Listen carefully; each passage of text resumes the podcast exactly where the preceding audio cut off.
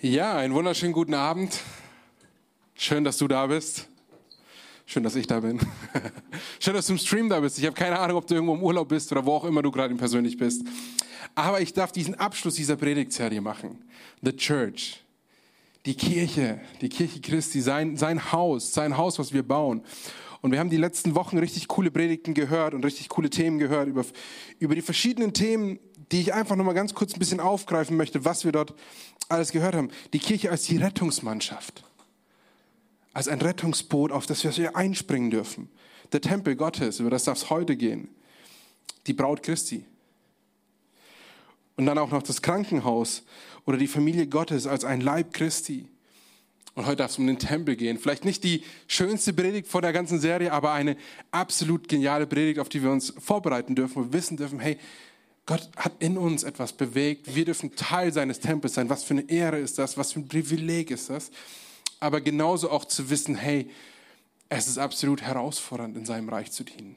Es ist nicht einfach, immer nur äh, dazustehen, sondern Gott fordert uns auch manchmal heraus, gewisse Dinge, heraus, gewisse Dinge anzugehen, gewisse Dinge zu verändern.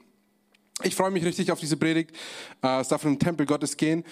Aber zum Einstieg möchte ich euch eine kurze Geschichte erzählen. Eine Geschichte, die ich persönlich erlebt habe.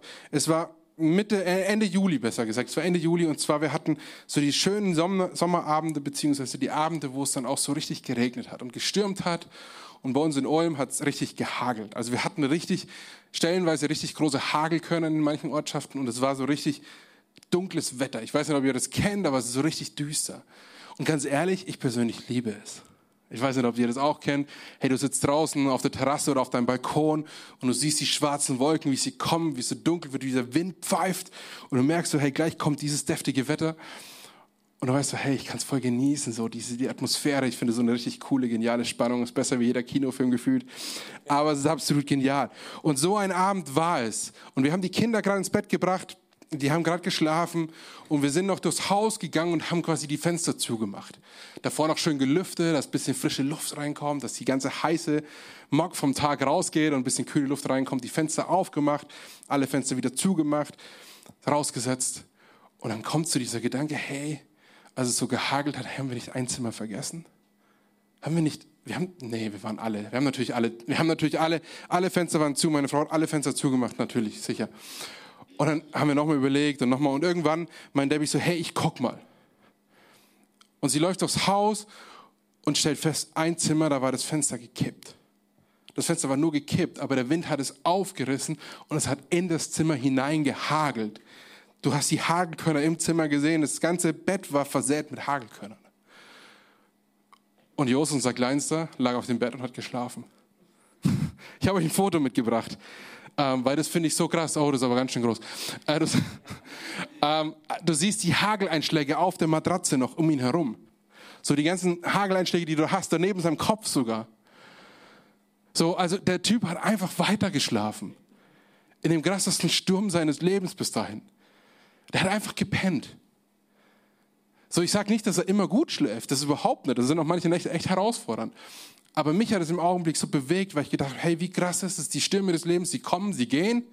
Und manchmal sehen wir, sie kommen und sie kommen und sie sind auf einmal da und sie brechen einfach in Fenster ein, die wir zugemacht haben und gedacht haben, hey, wir halten den Sturm draußen. Und dann brechen sie doch ein. Und in diesen Momenten verfallen wir in unserer menschlichen Art und Weise in Panik und versuchen alles Mögliche zu regeln, alles Mögliche zu managen. Und der pennt einfach. Und ich glaube manchmal, das darf so ein Bild sein für unsere Beziehung mit Gott. In diesen Stürmen des Lebens, sie kommen und sie gehen. Aber was tun wir in diesen Momenten? Wir fangen uns einfach an, viel zu uns auf, auf uns selber zu verlassen. Aber wir dürfen anfangen, loszulassen und zu vertrauen. Jesus hat in den Stürmen einfach geschlafen. Seine Jünger haben ihn versucht aufzuwecken. Der hat einfach gepennt im Sturm. Und ich glaube, manchmal dürfen wir diese Ruhe auch haben in Jesus und diese Ruhe finden und zur Ruhe kommen in, in Jesus auch zu sagen, hey, wir können in diesen Stürmen des Lebens loslassen. Wir können bei Gott abgeben. Wir können wissen, hey, wir können das Chaos, das entstanden ist, ist nicht das, was wir verursacht haben, sondern Gott geht mit uns da durch und er begleitet uns. Er begleitet uns in diesem Weg und möchte uns einen Raum geben, in dem wir zur Ruhe kommen dürfen. Ein Ort, in dem wir Geborgenheit und in dem, in dem wir einen Frieden erleben dürfen. Nicht immer sind die Stürme des Lebens so, dass jeder mitbekommt. Manchmal passieren sie einfach in unserem Herzen und keiner erlebt sie, keiner, keiner kennt sie. Aber doch dürfen wir selbst mit diesen größten Stürmen zu Gott kommen. Und er stellt Ruhe, er gibt Ruhe und er gibt Klarheit. Gott schafft Ordnung.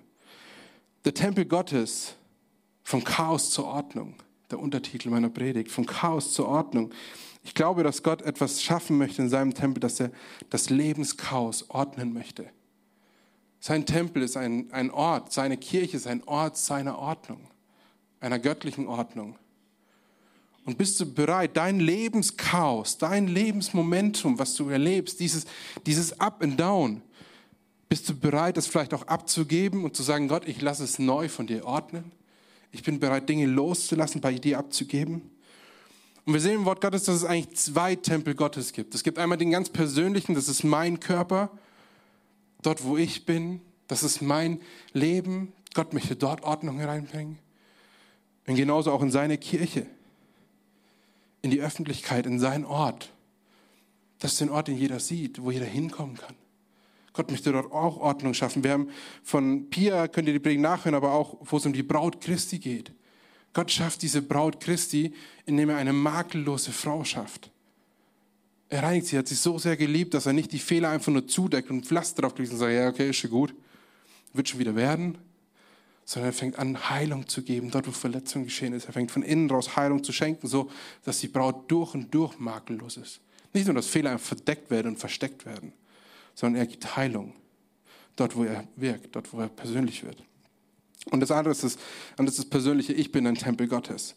Und ich möchte euch die Stelle von heute vorlesen. Die steht in Matthäus 21 und da geht es um den Moment, wo Jesus in die Tempelreinigung hineingeht. Wir lesen im Neuen Testament von mehreren Stellen, wo Jesus in den Tempel hineingeht, wo er viele Sachen im Tempel auch tut.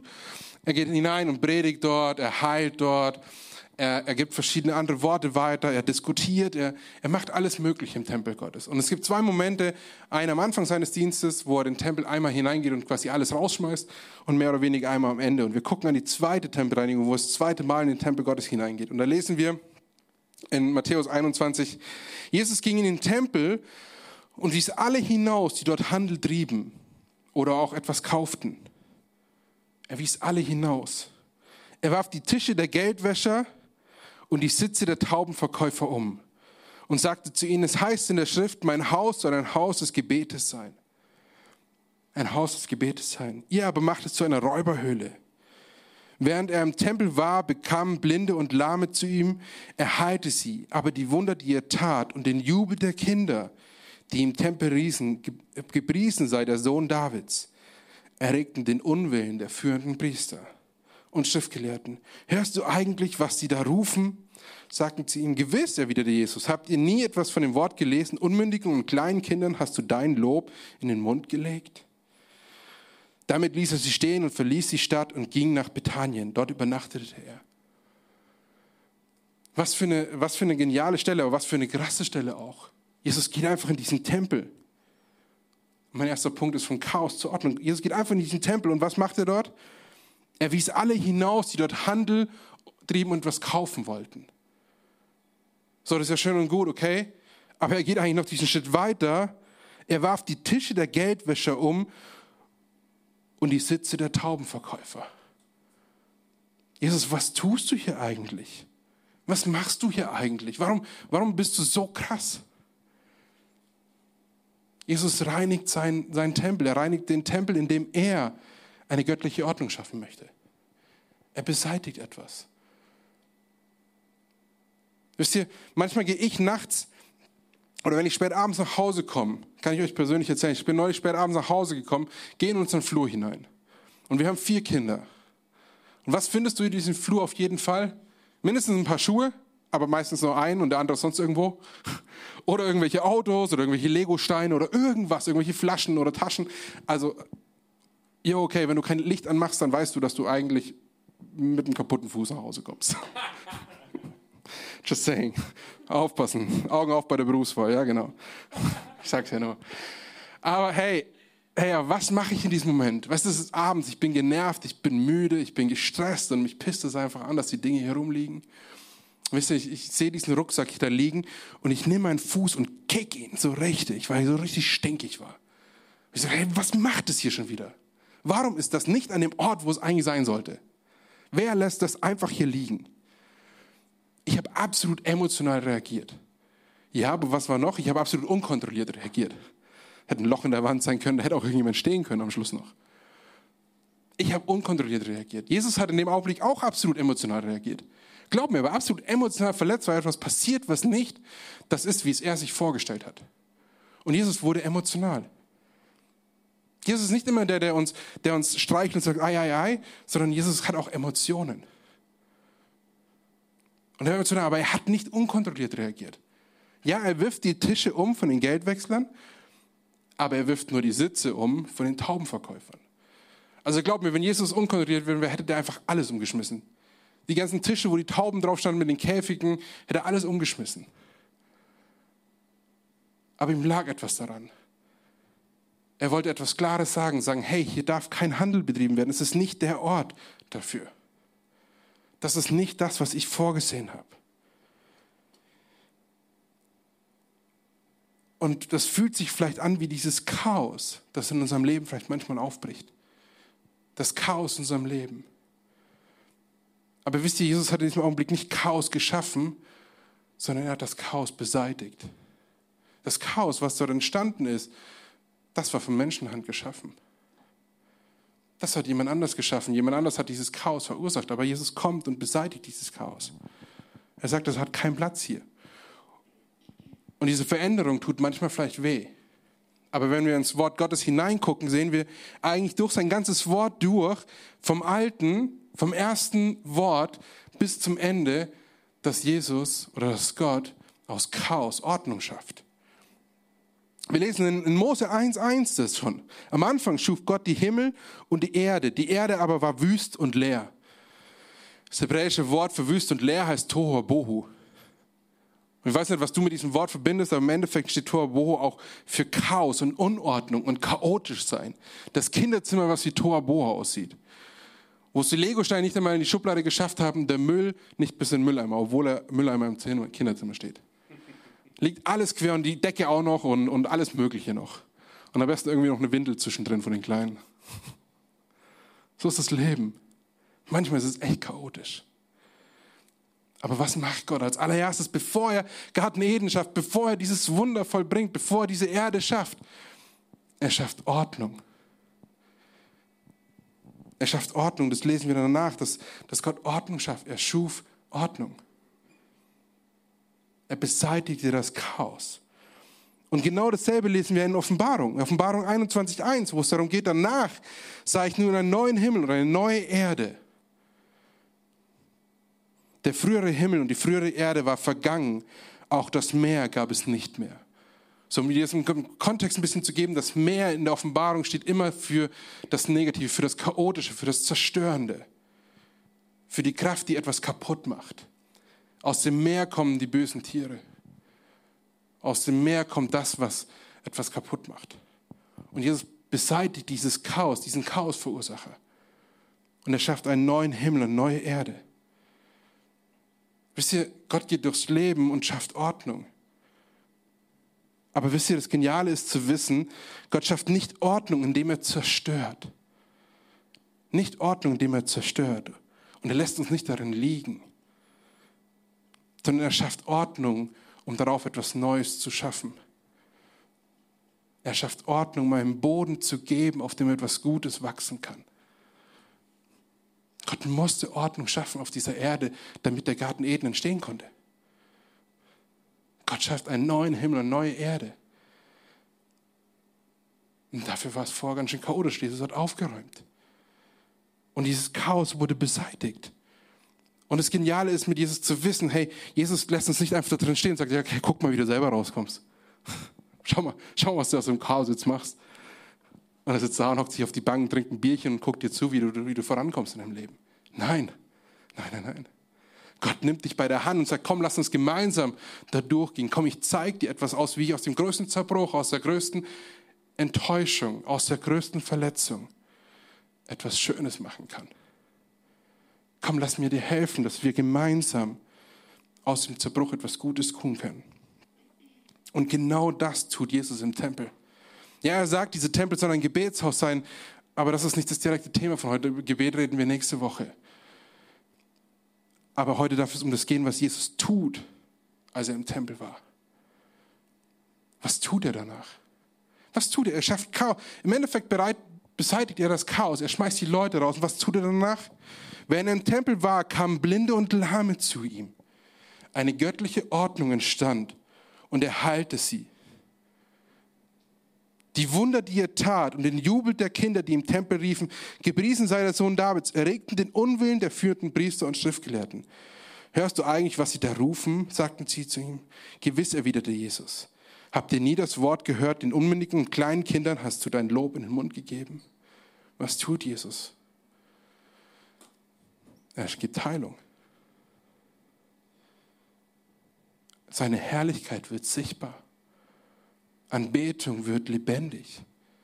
Er schafft einen Ort des Gebetes, in dem er vorher aufgeräumt hat, in Dinge rausgeschmissen worden sind. Und das tut weh. Leute, das tut weh. Ordnung zu schaffen ist nicht etwas, was ich einfach nur tue, indem ich auf der Couch sitze und denke, es wird schon irgendwie funktionieren. Sondern Ordnung ist manchmal ganz schön schmerzhaft und ganz schön herausfordernd.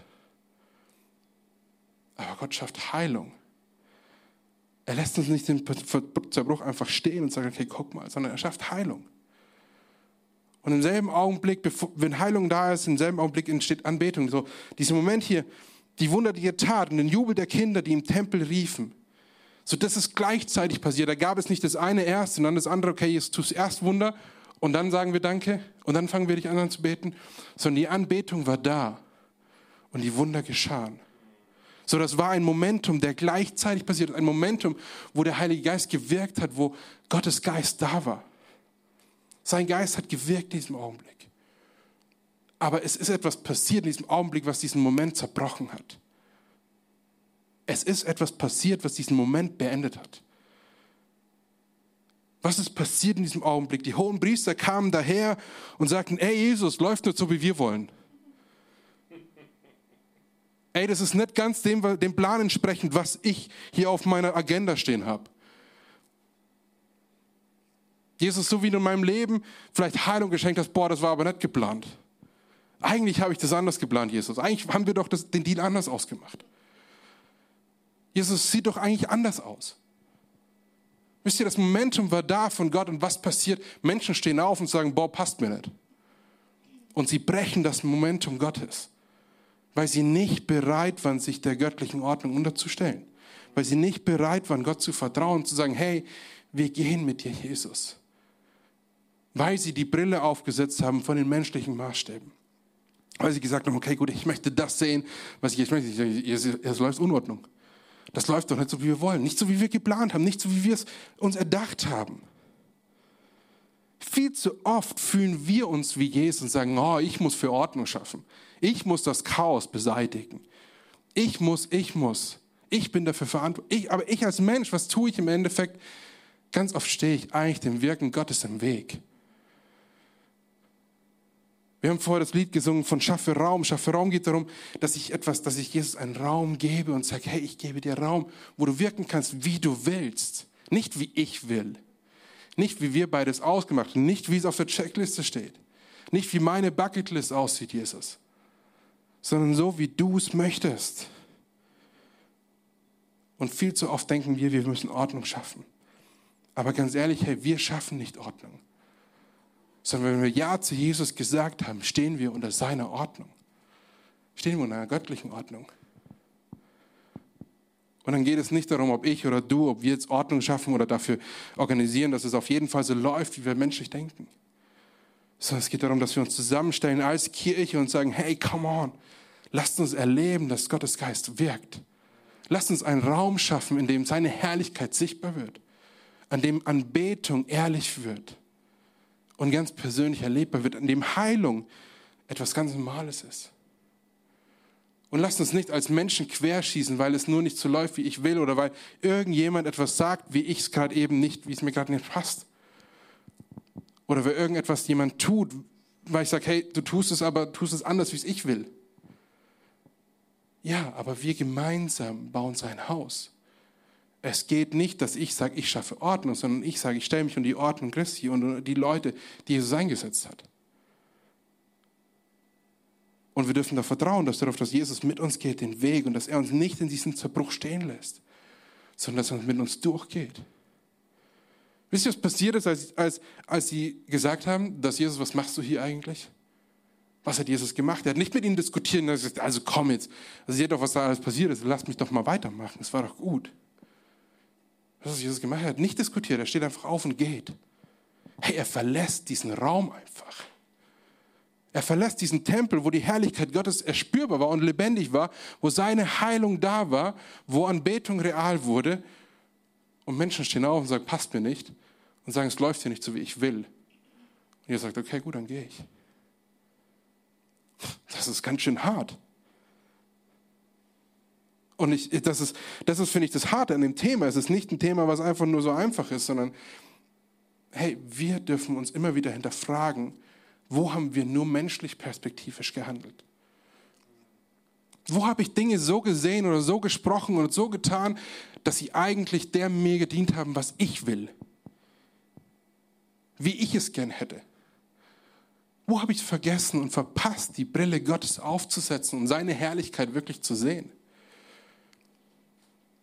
Und zu sagen, Gott, ich möchte dich anbeten, ich möchte deine Herrlichkeit sehen, egal was ich vielleicht gerade denke, egal was ich gerade fühle, egal was mir meine Menschen vielleicht um mich herum eingeflößt haben oder mir gesagt haben. Oder was für einen Einfluss ich gerade erlebe. Gott, ich möchte dich anbeten, ich möchte deine Herrlichkeit erleben, ich möchte deine Wunder erleben. Und ich möchte Heilung in meinem Herzen erstmal erleben, in meinem Zerbruch. Denn wir haben alle Bereiche, in denen wir zerbrochen sind. Egal, wo du gerade eben persönlich stehst und egal, was du mitbringst. Wisst ihr, das ist meine Entscheidung, die ich treffe. Ich treffe eine Entscheidung. Jesus, ich stelle dich an erster Stelle, nicht ich, sondern du. Du bist derjenige, du bist der, der den Tempel Gottes baut. Und ich möchte, dass du den Tempel Gottes in mir baust. Ein zweiter Punkt ist, du bist ein Tempel Gottes. In 1. Korinther 6, 19 lesen wir, habt ihr denn vergessen, dass euer Körper ein Tempel des Heiligen Geistes ist? Der Geist, den Gott euch gegeben hat, er wohnt in euch. Du bist ein Tempel Gottes. So wie, der, so wie die Kirche ein Tempel Gottes ist, in dem Gott Ordnung schafft, ja. Genauso bin ich ganz persönlich in meiner Person, wie ich bin und wie ich lebe, ein Tempel Gottes. Und ich treffe Entscheidungen in meinem Leben. Aber wie kann ich Entscheidungen wirklich treffen, sodass sie Gott ehren, sodass sie sein Haus bauen, sodass sie seine Herrlichkeit mehr sichtbar werden lassen? Und ich weiß nicht, wer mich bei Insta mal gestalkt hat, aber ich habe einen Vers dort stehen, der, der mich immer wieder neu prägt einfach und der mich ermutigt, mutige Schritte zu gehen. Und der steht in 2. Korinther 6, 8. Da heißt es, wenn du dir vorgenommen hast, meinem Namen ein Haus zu bauen, hast du einen guten Entschluss gefasst. Wenn du dir vorgenommen hast, meinem Namen ein Haus zu bauen, hast du einen guten Entschluss gefasst. Wisst ihr, wir gehen ganz oft durchs Leben und haben tausende von Fragen, tausende von Entscheidungen zu treffen, Prioritäten abzuwägen oder wie auch immer.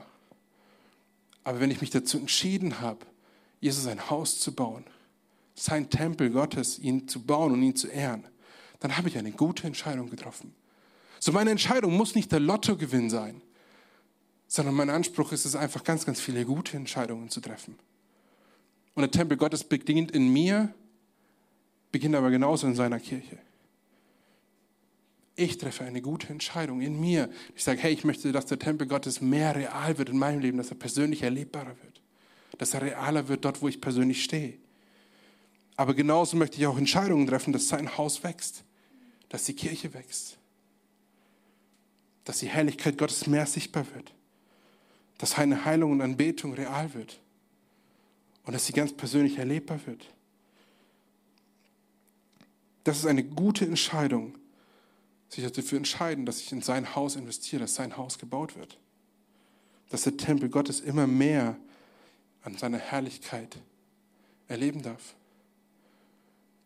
Lasst uns nicht Entscheidungen treffen, die dazu beitragen, dass wir Jesus im Weg stehen oder dass mein Ego und mein Ich im Weg steht. Sondern lasst uns immer wieder gemeinsam zusammenkommen und Entscheidungen treffen, sodass wir sagen, hey, wir möchten gemeinsam sein Haus bauen. Wir möchten gemeinsam vorangehen. Ich möchte euch noch eine Stelle vorlesen in Haggai 2, 3 bis 5. Da geht es genau darum, der Tempel Gottes wurde gebaut.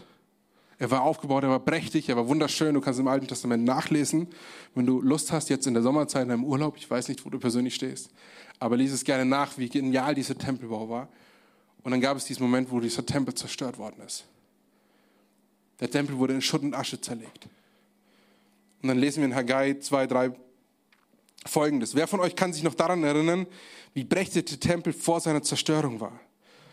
Und was seht ihr jetzt an seiner Stelle entstehen? Ihr meint, es wäre im Vergleich dazu nichts. Aber ich, der Herr, sage, lasst den Mut nicht sinken, Sebura und Jeschua und ihr Menschen von Juda. Seid stark und arbeitet weiter, denn ich, der Herr, der allmächtige Gott, stehe euch bei. Ich halte, was ich euren Vorfahren versprochen habe.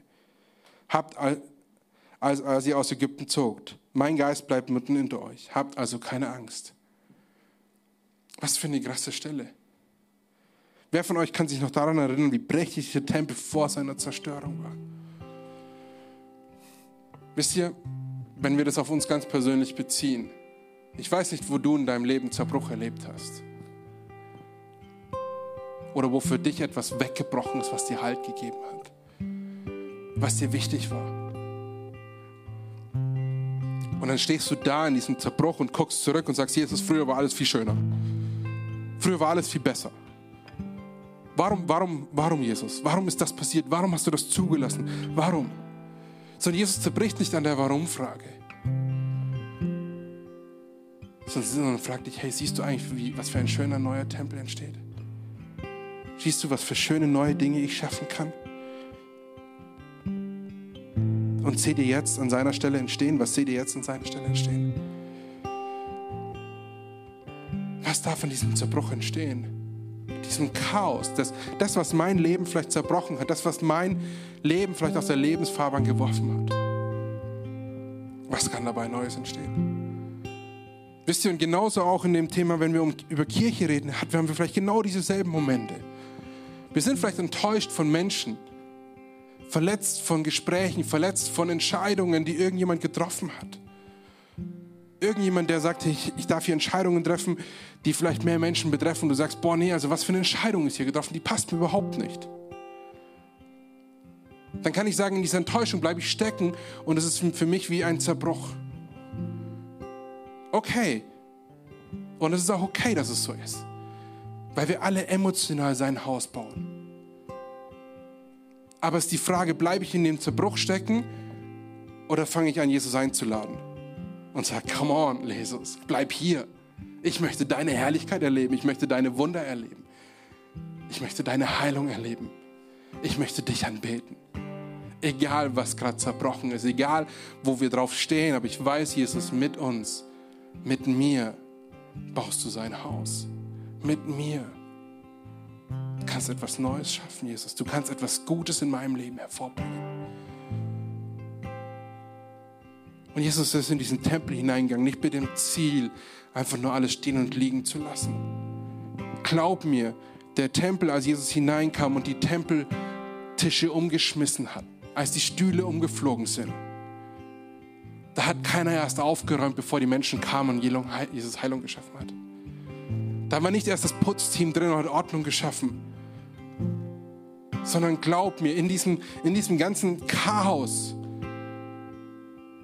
war Anbetung erlebbar, war seine Perspektive erlebbar, war ein göttlicher Moment, eine Ordnung Gottes. Und lasst uns danach streben, dass wir in dieser Ordnung Gottes bleiben und dass seine Kraft immer wieder neu in unserem Leben wirken darf. Und dass seine Herrlichkeit sichtbar werden darf, egal wo ich persönlich stehe.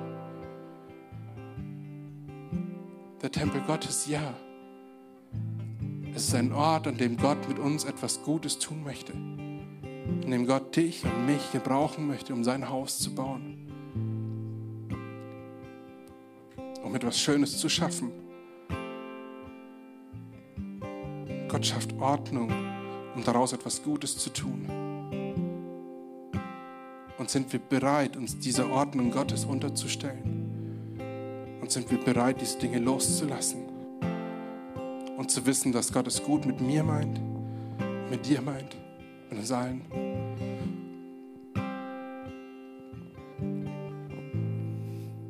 Papa, ich danke dir dafür, dass du uns kennst, dass du uns siehst und dass du den Moment unseres Lebens auch kennst, wo wir gerade eben persönlich drin stecken. Ich weiß nicht, wo jeder von uns persönlich vielleicht gerade steht oder wo wir persönlich gerade zu kämpfen haben. Oder wo Dinge einfach nicht so laufen, wie wir es uns vorgestellt haben. Aber Jesus, ich danke dir von ganzem Herzen dafür, dass du uns nicht in einen Zerbruch stecken lässt, sondern dass du derjenige bist, der Ordnung schafft, der neben uns steht, der uns hilft, der uns selbst in diesem Zerbruch etwas Schönes sehen lässt, weil wir deine Perspektive annehmen dürfen und weil wir deine Herrlichkeit erleben dürfen und weil wir uns immer wieder neu dieser göttlichen Ordnung unterstellen dürfen. Ja, danke dafür.